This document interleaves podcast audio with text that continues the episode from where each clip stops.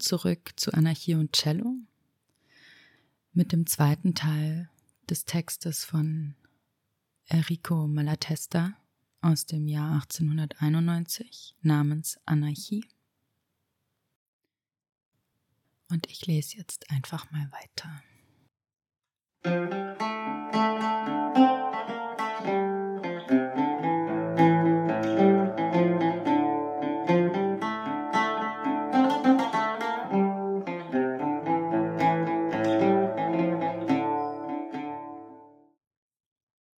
Die notwendigsten Grundeigenschaften des Menschen sind erstens das Streben nach der Erhaltung seines Lebens, ohne welches nichts Lebendes bestehen würde, und zweitens das Streben nach der Erhaltung seiner Art, ohne welche keine Art sich entwickeln oder erhalten könnte.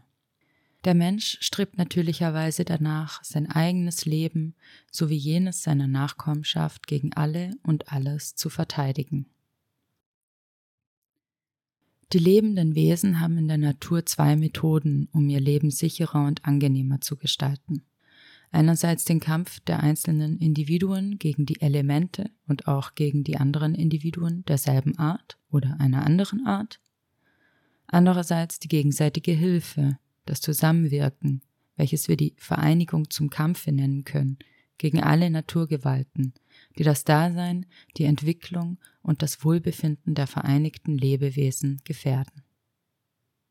In der Menschheit ist das freiwillige oder unfreiwillige Zusammenwirken das einzige Mittel für den Fortschritt, zur Vervollkommnung, zur Sicherheit geworden.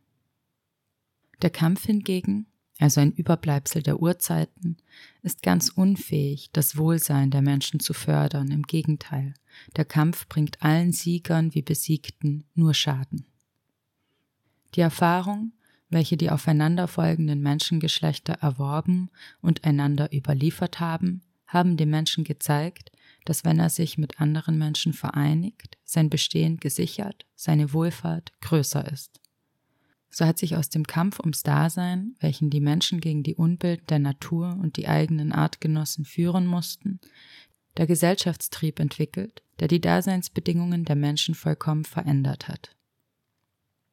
Durch diesen Trieb konnte sich der Mensch aus dem tierischen Zustand emporarbeiten, eine große Macht über die Natur erhalten und sich so hoch über die übrigen Tiere erheben, dass die spiritualistischen Philosophen es für nötig fanden, eine übernatürliche und unsterbliche Seele für ihn zu erfinden. Viele Ursachen haben bei der Bildung dieses Gesellschaftstriebs mitgewirkt. Derselbe hat seinen Ursprung in dem Bestreben aller Lebewesen, ihre Art zu erhalten, welches Bestreben nichts anderes ist als wie der auf die natürliche Familie beschränkte Gesellschaftstrieb.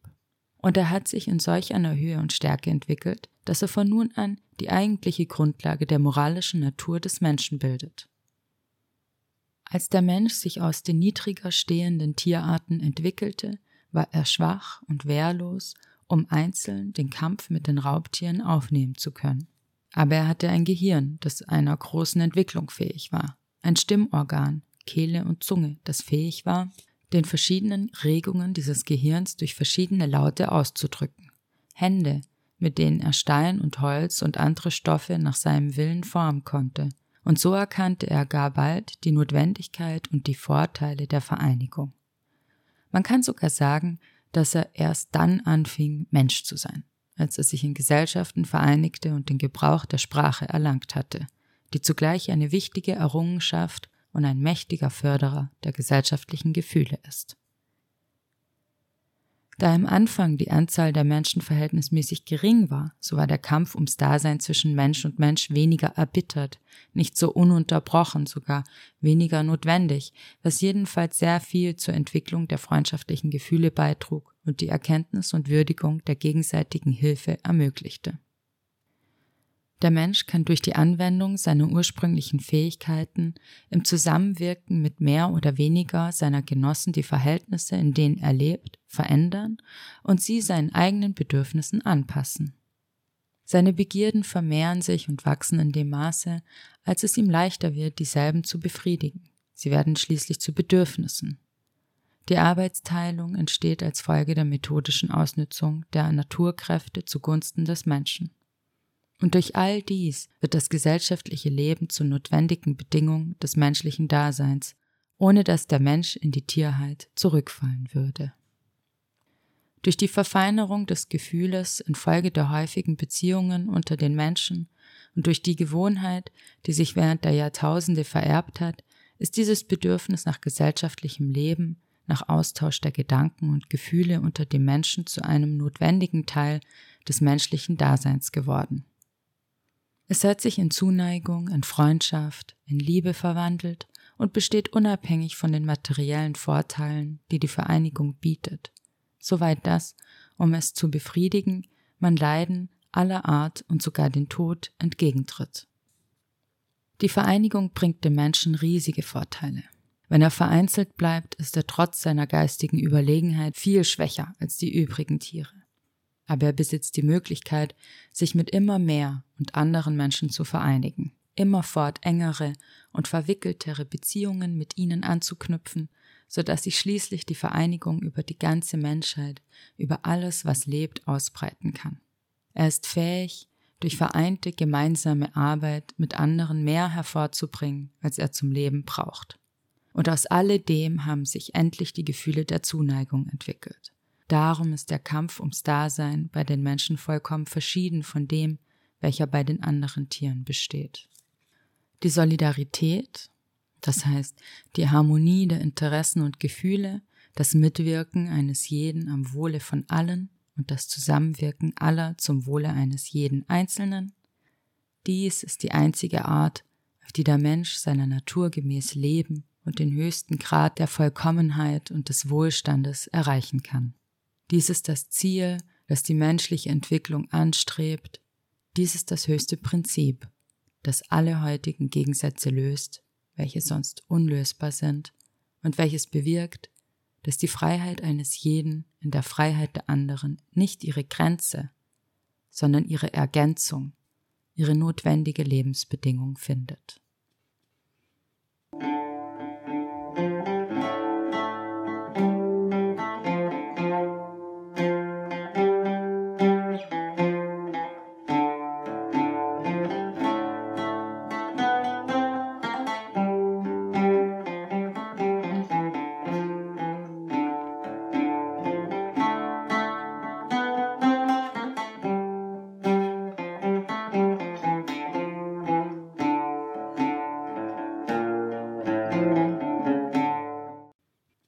Einziger Mensch, sagt Michael Bakunin, kann seine eigene Menschlichkeit erkennen und verwirklichen, wenn er sie nicht in den anderen erkennt und den anderen zu deren Verwirklichung hilft. Kein Mensch kann sich befreien, wenn er nicht zugleich alle Menschen, die ihn umgeben, befreit. Meine Freiheit ist die Freiheit aller, da ich nur dann wirklich, nicht nur in meinen Gedanken, sondern auch tatsächlich frei bin, wenn meine Freiheit und mein Recht durch die Freiheit und das Recht aller mir gleichgestellten Menschen befestigt ist. Die Lage der übrigen Menschen ist für mich von größter Wichtigkeit, denn wie immer unabhängig mir auch meine gesellschaftliche Stellung scheinen mag, wenn ich auch Papst oder Zar oder König oder Minister bin, so bin ich doch immer das Produkt derjenigen Menschen, die zu allerunterst stehen. Wenn dieselben unwissend, elend versklavt sind, so ist mein Leben durch ihre Unwissenheit, durch ihr Elend, durch ihre Sklaverei bedingt. Ich, der aufgeklärte und intelligente Mensch, bin dumm durch ihre Dummheit. Ich, der Tapfere, bin ein Sklave durch ihre Sklaverei. Ich, der Reiche, zittere vor ihrem Elend. Ich, der Privilegierte, erbleiche vor ihrer Gerechtigkeit. Ich, der ich frei sein will, kann es nicht sein, denn um mich herum wollen noch nicht alle Menschen frei sein, und dem sie das nicht wollen, werden sie in meinen Händen zu Werkzeugen der Unterdrückung. Zitat Ende. Die Solidarität ist also der Zustand, in welchem der Mensch die höchste Stufe der Sicherheit und des Wohlstandes erreicht. Also selbst der Egoismus, das heißt die ausschließliche Berücksichtigung der eigenen Interessen, treibt den Menschen und die Gesellschaft zur Solidarität. Oder, um es klarer auszudrücken, Egoismus und Altruismus verschmelzen zu einem einzigen Gefühl, so wie sich die Interessen der einzelnen Menschen mit den Interessen der Gesellschaft zu einem einzigen Interesse verschmelzen. Aber die Menschen konnten nicht mit einem Schritt jenen Zustand erreichen, in welchem anstelle des Kampfes gegeneinander die Vereinigung und Solidarität tritt. Die Vorteile, welche die Vereinigung und die daraus folgende Arbeitsteilung mit sich brachten, lenkten den Menschen auf die Bahn der Solidarität, aber dieser Entwicklung stellte sich ein Hindernis entgegen, das die Richtung derselben veränderte und sie noch heute ihr Ziel verfehlen lässt. Der Mensch entdeckte, dass er bis zu einem gewissen Grade und zur Befriedigung der allernotwendigsten materiellen Bedürfnisse, der einzigen, die er damals kannte, sich die Vorteile des Zusammenwirkens sichern kann, indem er andere Menschen sich unterwirft, anstatt sich mit ihnen zu vereinigen. Und da seine Intelligenz noch sehr unentwickelt war, verfiel er darauf, die Schwächeren seiner Rasse zu zwingen, für ihn zu arbeiten. Er zog das Herrschen dem gemeinschaftlichen Zusammenwirken vor. Vielleicht war es sogar durch die Ausbeutung der Besiegten, dass der Mensch zum ersten Male dessen bewusst wurde, welche Vorteile der Mensch aus der Hilfe anderer Menschen ziehen kann. So führte die Erkenntnis von der Nützlichkeit des Zusammenwirkens nicht zum Triumph der Solidarität, sondern befestigte die Institution des Privateigentums und der Regierung, das heißt der Ausbeutung der Arbeit, aller durch ein kleines Häufchen privilegierter Menschen. Die Vereinigung, das Zusammenwirken besteht auch so, denn ohne dieselben ist das menschliche Leben nicht möglich. Aber es ist ein Zusammenwirken, welches einige Menschen den übrigen aufgezwungen und so geregelt haben, dass es nur ihren eigenen Interessen dient. Daraus entspringt der große Widerspruch in der Geschichte der Menschheit. Einerseits sind die Menschen bestrebt, sich zu vereinigen und zu verbrüdern, um die Außenwelt zu erobern und ihren Bedürfnissen anzupassen und um ihren Wunsch nach freundschaftlichem Zusammenleben zu befriedigen. Andererseits haben sie die Tendenz, sich in verschiedene und feindliche Gruppen zu spalten, je nachdem ihre geografischen und ethnologischen Verhältnisse und ihre wirtschaftliche Stellung verschieden sind, je nachdem es Menschen gibt, denen es gelungen ist, für sich Vorteile zu erringen, welche sie verteidigen und vermehren wollen, oder solche, die sich irgendwelche Vorrechte zu erkämpfen oder die unter der Ungerechtigkeit und den Vorrechten anderer leiden und sich von denselben zu befreien trachten. Der Grundsatz jeder für sich selbst, welcher den Krieg aller gegen alle bedeutet, hat im Laufe der Geschichte den Kampf der Menschen gegen die Unbilden der Natur, welche allein den Wohlstand der Menschen sichern kann, gelähmt, verwirrt und irregeführt. Denn derselbe kann nur so mit Erfolg geführt werden, wenn er sich auf den Grundsatz aufbaut, alle für jeden und jeder für alle. Die Menschheit hat ungeheuer viel unter der Herrschaft und der Ausbeutung gelitten, welche sich in die menschliche Vereinigung eingeschlichen haben. Aber trotz der unmenschlichen Bedrückung, die die Massen erdulden mussten, trotz dem Elend, den Lastern, der Erniedrigung, welche die Armut und die Sklaverei bei den Sklaven sowohl als bei ihren Herren hervorbringen, trotz dem aufgehäuften Hasse, den mörderischen Kriegen, den künstlich erzeugten Interessensgegensätzen, lebte der Gesellschaftstrieb fort und entwickelte sich weiter. Das Zusammenwirken ist die unumgänglich notwendige Vorbedingung dazu, dass der Mensch sich mit Erfolg in der Natur behaupten kann, und so bleibt dasselbe doch fortwährend die Kraft, welche die Menschen zusammenhält und das Gefühl der Freundschaft in ihnen entwickelt.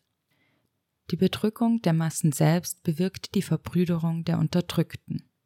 Nur durch mehr oder minder ausgedehnte Solidarität unter den Unterdrückten haben dieselben die Bedrückung aushalten können und nur so konnte die Menschheit den Keim des Todes, welche sich in ihr festgesetzt hatten, widerstehen. Der riesige Aufschwung der Produktion, die vermehrten Bedürfnisse, die nur durch das Zusammenwirken von vielen Menschen aller Länder befriedigt werden können, die Verkehrsmittel, die Reisen, Wissenschaft, Kunst und Handel, alles verbindet die Menschheit immer mehr zu einem einzigen Ganzen, dessen Teile miteinander solidarisch sind und den Raum und die Freiheit zu ihrer Entfaltung nur im Wohle der anderen Teile und des Ganzen finden. Auch die unterdrückten Massen, die sich nie ganz in ihre Sklaverei und in ihr Elend gefunden haben und die heute mehr als je nach Gerechtigkeit, Freiheit und Wohlstand hungern, fangen an zu verstehen, dass sie sich nur durch das Vereinigen, durch die Solidarität mit allen Unterdrückten und Ausgebeuteten der ganzen Welt befreien können. Sie begreifen endlich, dass die unumgängliche Bedingung ihrer Befreiung der Besitz der Produktionsmittel, des Bodens und der Arbeitswerkzeuge ist, das heißt die Abschaffung des Privateigentums. Die Wissenschaft, die Beobachtung der gesellschaftlichen Tatsachen zeigt, dass diese Abschaffung für die Privilegierten selbst von größtem Nutzen wäre, wenn sie sich nur vom Geiste der Herrschaft freimachen und mit allen übrigen an der gemeinsamen Arbeit zum Wohle aller teilnehmen würden. Nun denn, wenn eines Tages die unterdrückten Massen sich weigern würden, für andere zu arbeiten, wenn sie den Besitzern den Boden und die Arbeitswerkzeuge wegnehmen würden, um dieselben auf eigene Faust und zu eigenem Nutzen, das heißt zum Wohle aller, zu gebrauchen, wenn sie sich nicht mehr der Herrschaft fügen würden, weder der rohen Gewalt noch den wirtschaftlichen Vorrechten, wenn die Brüderlichkeit zwischen den Völkern, das Gefühl der menschlichen Solidarität, verstärkt durch die gemeinsamen Interessen, den Kriegen und Eroberungen ein Ende machen würden. Was wäre dann der Sinn und der Zweck einer Regierung? Wenn das Privateigentum abgeschafft ist, müsste die Regierung, die dessen Verteidigerin ist, unvermeidlich verschwinden. Wenn sie fortleben würde, so wäre sie immerfort bestrebt, unter irgendeiner Form eine neue privilegierte und unterdrückende Klasse zu bilden.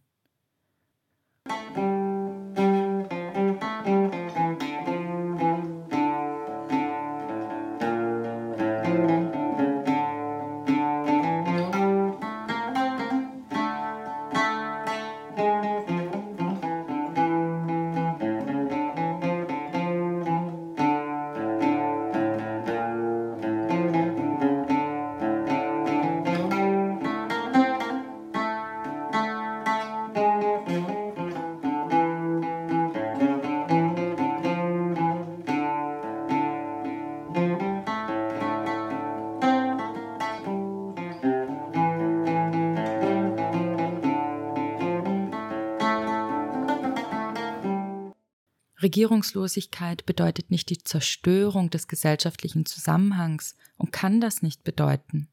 Gerade im Gegenteil. Das Zusammenwirken, welches heute erzwungen ist und nur dem Vorteile von einigen dient, wird frei, freiwillig und unmittelbar sein und dem Wohle aller dienen und dadurch umso kräftiger und wirksamer werden. Der Gesellschaftstrieb, das Gefühl der Solidarität wird sich bis zum höchsten Grade entfalten. Jeder Mensch wird alles, was er nur kann, für das Wohl der anderen Menschen tun, um seinen Freundschaftsgefühlen und seinen richtig verstandenen Interessen zu folgen. Aus dem freien Zusammenwirken aller durch die freiwilligen Verbindungen der Menschen je nach ihren Bedürfnissen und Sympathien von unten nach oben, aus all dem wird eine gesellschaftliche Organisation emporwachsen, deren Ziel der größte Wohlstand und die größte Freiheit aller sein wird, welche die ganze Menschheit in einer brüderlichen Gemeinschaft umfasst, welche sich fortwährend verändern und verbessern wird, so wie sich die Verhältnisse ändern und die Erfahrung es lehrt. Diese Gesellschaft freier Menschen, diese Gesellschaft von Freunden, das ist die Anarchie. Bisher haben wir die Regierung so betrachtet, wie sie jetzt ist, wie sie notwendigerweise sein muss in einer Gesellschaft, welche auf Vorrechte, auf die Ausbeutung und Unterdrückung des Menschen durch den Menschen, auf entgegengesetzte Interessen und Kampf, mit einem Wort auf das Privateigentum gegründet ist. Wir haben gesehen, wie der Zustand des Kampfes nichts weniger als eine notwendige Bedingung des menschlichen Lebens ist, sondern im Gegenteil im Gegensatz zu den Interessen der Menschen und der Menschheit steht. Wir haben gesehen, wie das Zusammenwirken, die Solidarität das Gesetz des menschlichen Fortschritts ist, und wir haben daraus den Schluss gezogen, dass wenn das Privateigentum und jede Herrschaft des Menschen über den Menschen abgeschafft wird, die Regierung jeden Zweck verliert und verschwinden muss. Aber, so sagt man uns, und das sagen dies vornehmlich die Sozialdemokraten, wenn man die Grundlage verändert, auf welcher heute die gesellschaftliche Organisation aufgebaut ist, wenn man an die Stelle des Kampfes die Solidarität, anstelle des Privateigentums den gemeinsamen Besitz setzt, so wird man die Natur der Regierung ändern, und dieselbe wird nicht mehr die Interessen einer Klasse vertreten und verteidigen. Da es ja keine Klassen mehr geben wird, sondern die Interessen der ganzen Gesellschaft. Ihre Aufgabe wäre es, im Interesse von allen das gesellschaftliche Zusammenwirken zu sichern und zu regeln, die allgemein notwendigen gesellschaftlichen Arbeiten zu verrichten, die Gesellschaft gegen die eventuellen Versuche zu schützen, welche die Wiederherstellung der Vorrechte bezwecken würde, die Angriffe Einzelner gegen das Leben, den Wohlstand und die Freiheit aller zu verhüten und zu unterdrücken. In der Gesellschaft gibt es einzelne Tätigkeiten, welche zu notwendig sind, zu viel Beständigkeit und Regelmäßigkeit erfordern, als dass man sie dem freien Willen des einzelnen Menschen überlassen könnte, ohne zu riskieren, dass alles in die größte Unordnung gerät. Wer wird ohne Regierung die Anschaffung und Verteilung der Lebensmittel, die öffentliche Gesundheit, den Eisenbahn-, Post- und Telegrafendienst organisieren und aufrechterhalten? Wer wird für den allgemeinen Unterricht sorgen? Wer wird die großen Arbeiten der Entdeckungen, der Verbesserungen, der wissenschaftlichen Forschungen unternehmen, die Erde umgestalten und die Kräfte der Menschen verhundertfachen? Wer wird das gesellschaftliche Kapital behüten und vermehren, um es bereichert und verbessert den zukünftigen Menschen zu überliefern? Wer wird die Verwüstung der Wälder, die unvernünftige Ausnutzung und Aussaugung des Bodens verhindern? Wer wird die Vollmacht haben, die Vergehen, das heißt die gesellschaftsfeindlichen Taten zu bestrafen? Und was mit jenen, in denen das Gefühl der Solidarität fehlt und die nicht arbeiten wollen? Und die, welche ansteckende Krankheiten verbreiten würden, weil sie sich weigern, den wissenschaftlich anerkannten hygienischen Vorschriften Folge zu leisten? Und wenn es geistig kranke Leute gäbe, die die Ernte verbrennen, Kinder vergewaltigen wollten oder ihre physischen Kräfte gegen die Schwächeren gebrauchen würden? Wenn man das Privateigentum zerstört, ohne eine neue Regierung aufzurichten, welche das Leben der Gemeinschaft organisiert und die gesellschaftliche Solidarität sichert, so würde das die Vorrechte Einzelner nicht abschaffen und der Welt keinen Frieden und keinen Wohlstand bringen. Das würde die Zerstörung aller gesellschaftlichen Bande bedeuten und die Menschheit in die Barbarei zurückstoßen, wo jeder nur für sich selbst lebt und wo die brutale Kraft und daraus entspringt die wirtschaftlichen Vorrechte über den Schwächeren siegen. Zitat Ende. Dies sind die Einwendungen, welche die Anhänger der Autorität, selbst wenn sie Sozialisten sind, das heißt, wenn sie das Privateigentum und die daraus entstehende Regierung der jetzigen herrschenden Klasse abschaffen wollen, uns entgegenhalten. Darauf antworten wir Folgendes. Erstens ist es nicht wahr, dass die Regierung ihr Wesen und ihre Tätigkeit ändern wird, wenn sich die allgemein gesellschaftlichen Verhältnisse ändern. Werkzeug und Tätigkeit sind untrennbar voneinander. Wenn man einem Körperteil seine Tätigkeit nimmt, so stirbt er entweder ab oder die Tätigkeit stellt sich aufs Neue ein. Man setze eine Armee in ein Land, wo weder die Ursache noch die Befürchtung zu einem äußeren oder inneren Kriege vorhanden ist. Sie wird einen Krieg hervorrufen, oder wenn ihr das nicht gelingt, wird sie sich auflösen. Eine Polizei wird dort, wo es weder Verbrechen zu entdecken noch Verbrecher zu verhaften gibt, Verbrechen und Verbrecher provozieren und erfinden, oder sie wird aufhören zu sein.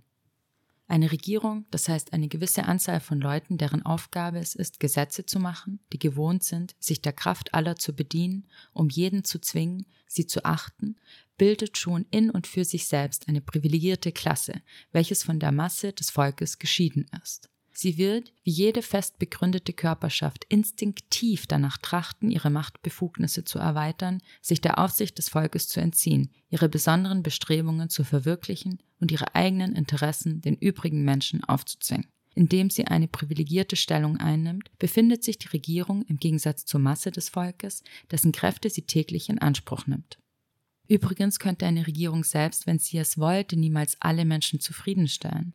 Wenn es ihr gelingen würde, einige zu befriedigen, müsste sie sich gegen die Unzufriedenen verteidigen und infolgedessen einen Teil des Volkes für ihre Interessen zu gewinnen suchen, damit diese sie unterstützt.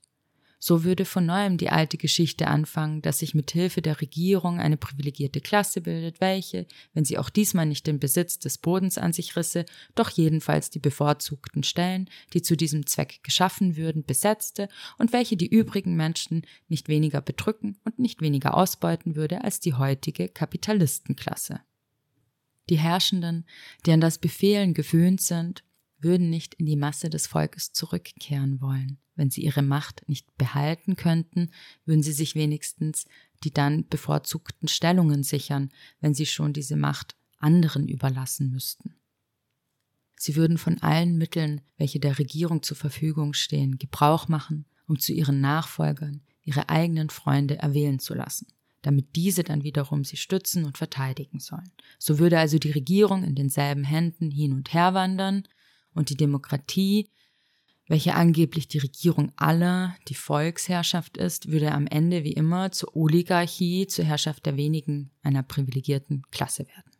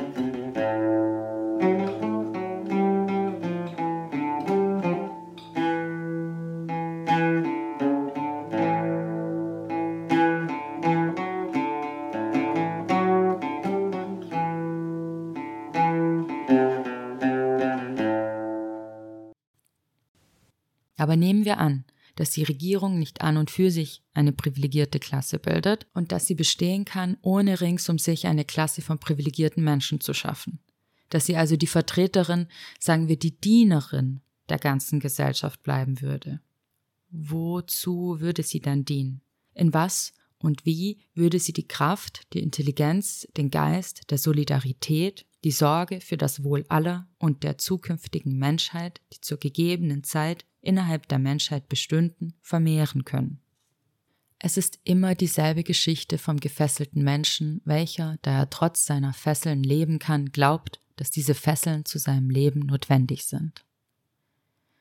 Wir sind gewohnt, unter einer Regierung zu leben, die alle Kräfte, alle Intelligenz, jeden Willen, den sie für ihre eigenen Zwecke benützen kann, in Beschlag nimmt und alle jene, welche sie nicht braucht oder welche ihr feindlich sind, hindert, lähmt und unterdrückt.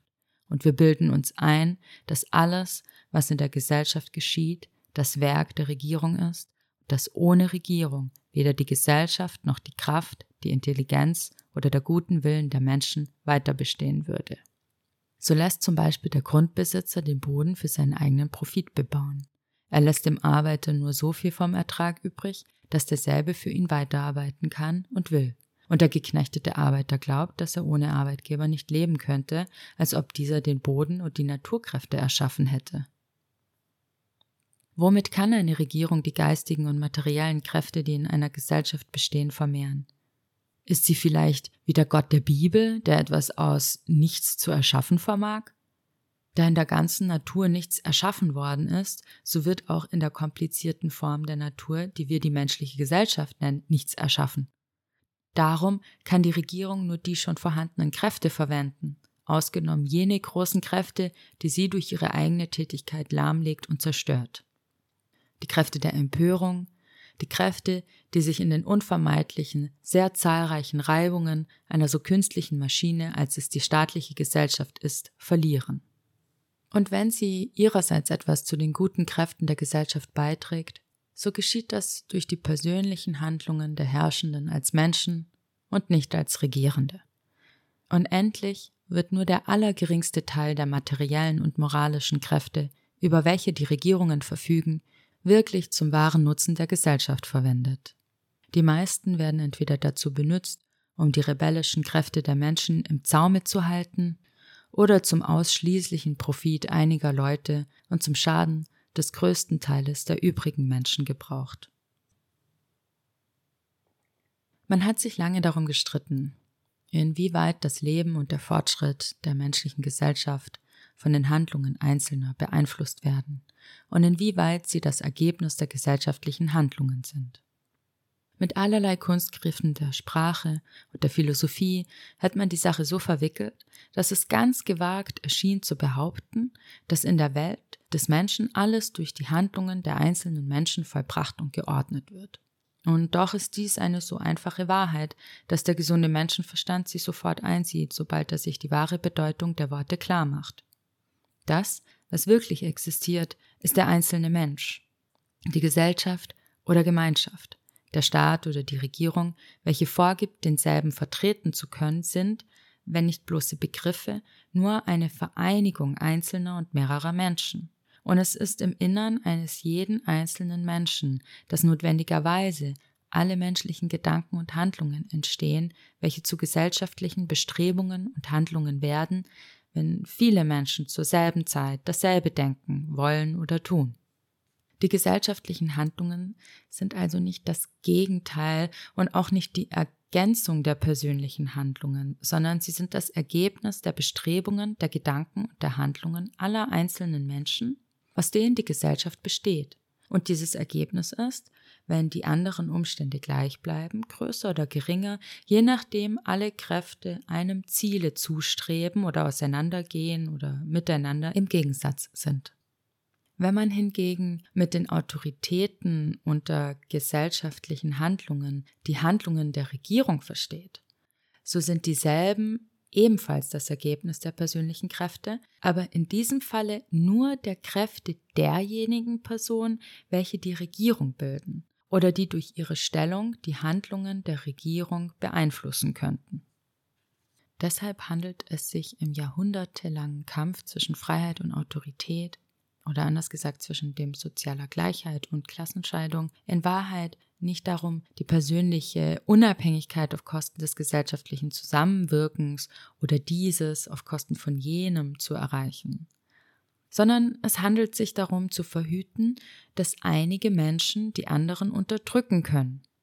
Es handelt sich darum, allen Menschen dieselben Rechte und dieselben Möglichkeiten zum Handeln zu geben und die vereinten Bestrebungen aller, welche natürlicherweise zum Wohle aller führen müssen, anstelle der besonderen Bestrebungen Einzelner zu setzen, welche ebenso unvermeidlich zur Unterdrückung aller anderen führen.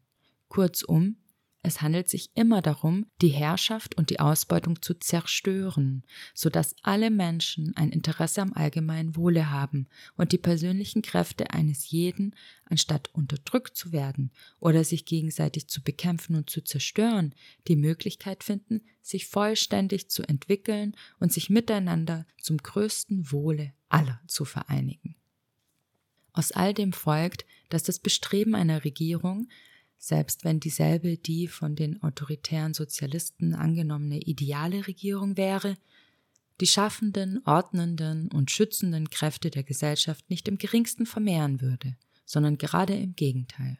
Sie würde dieselben ungeheuer schwächen, indem sie die Möglichkeit, etwas zu tun, auf einige beschränkte und jenen so das Recht gebe, alles zu tun, was sie wollen, ohne ihnen die Fähigkeit geben zu können, alles, was dazu nötig wäre, zu wissen.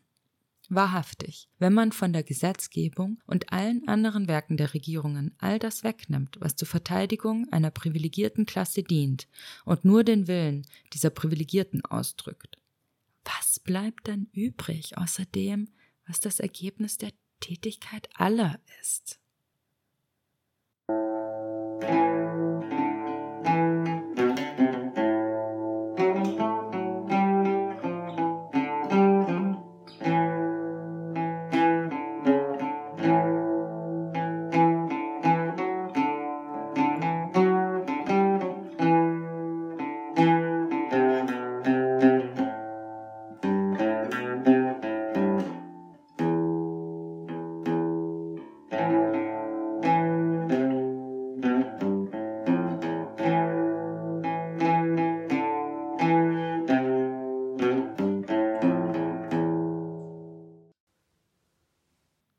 Staat, sagt Sismondi, ist immer eine konservative Macht, welche die Erfolge des Fortschritts legalisiert, regelt, organisiert und, wie wir es in der Geschichte sehen, dieselben immer zum Nutzen der privilegierten Klassen ausnützt, die aber nie den Anstoß zu irgendeinem Fortschritt gibt.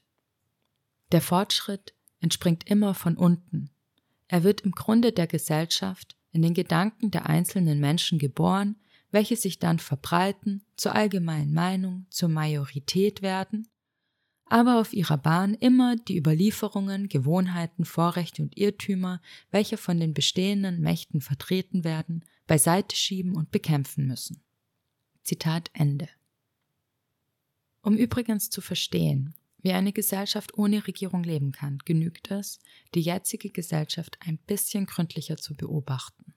Und man wird sehen, dass in Wirklichkeit der größte, der wichtigste Teil des gesellschaftlichen Lebens sogar schon heute ohne Mitwirkung der Regierung vor sich geht und wie die Regierung nur in dasselbe eingreift, um die Massen auszubeuten, die Privilegierten zu schützen.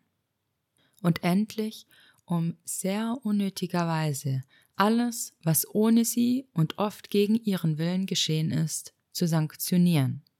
Die Menschen arbeiten, tauschen ihre Arbeitsprodukte aus, studieren, reisen, befolgen die Regeln der Gesundheit und der Sitte zum größten Teil, wie sie es wollen, machen sich die Fortschritte der Kunst und Wissenschaft nutzbar, haben unzählige Beziehungen zueinander, ohne das Bedürfnis nach jemandem zu empfinden, der ihnen vorschreibt, wie sie leben sollen.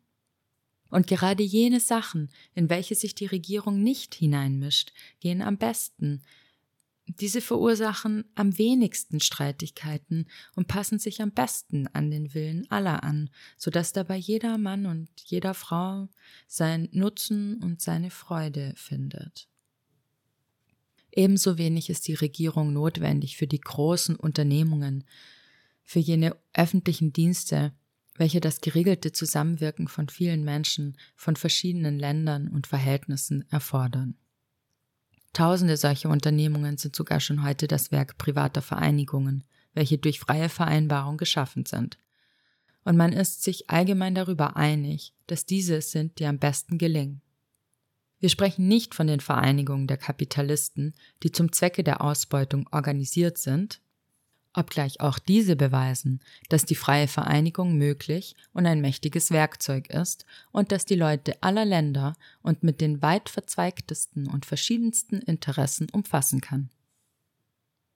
Sprechen wir lieber von jenen Vereinigungen, deren Triebfeder die Zuneigung und Hilfsbereitschaft der Menschen zueinander oder der Liebe zur Wissenschaft oder auch nur einfach das Verlangen, sich zu zerstreuen oder sich bewundern zu lassen ist.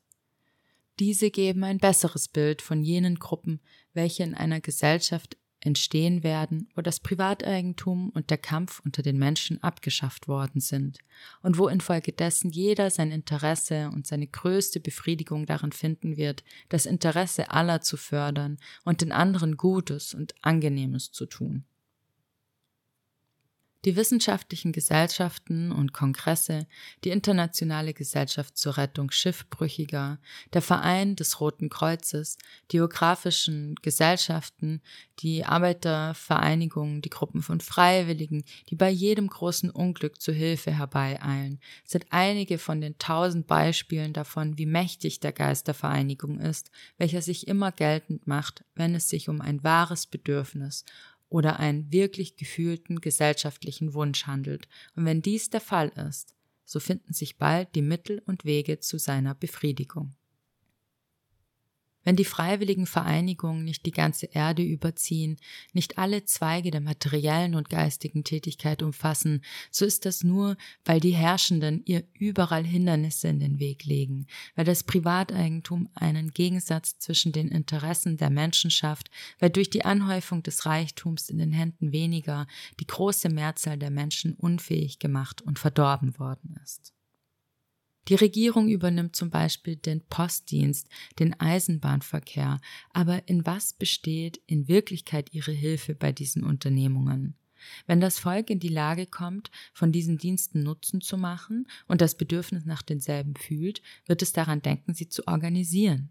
Und die Techniker werden auch keinen Erlaubnisschein von der Regierung nötig haben, um sich an die Arbeit zu machen. Je allgemeiner und dringender das Bedürfnis ist, desto mehr Freiwillige werden sich finden, um dasselbe zu befriedigen.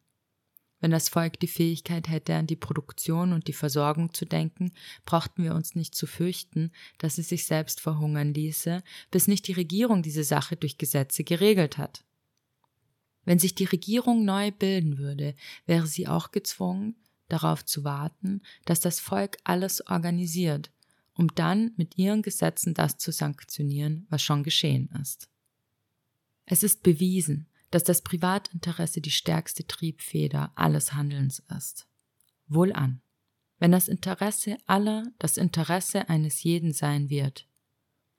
Und dies wäre unvermeidlich der Fall, wenn es kein Privateigentum gäbe. So werden alle handeln.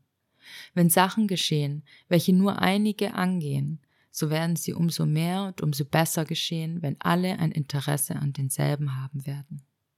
Es ist schwer zu verstehen, dass es Leute gibt, welche glauben, dass die Ausführung und der regelmäßige Gang der öffentlichen Dienste, welche für das Leben der Gesellschaft unentbehrlich sind, besser gesichert werden durch die Arbeit von Regierungsangestellten als wie unmittelbar durch die Arbeiter selbst, die entweder aus freier Neigung oder durch Verabredung mit den anderen diese Arbeit gewählt haben und dieselbe unter der unmittelbaren Aufsicht all jener ausführen, die daran ein Interesse haben. Ohne Zweifel ist in jeder großen gemeinsamen Arbeit Arbeitsteilung, technische Leitung, Administration, Verwaltung notwendig. Aber die Anhänger der Autorität treiben ein falsches Spiel mit diesen Worten, wenn sie die Notwendigkeit einer Regierung aus der wirklich vorhandenen Notwendigkeit der Organisation der Arbeit ableiten wollen.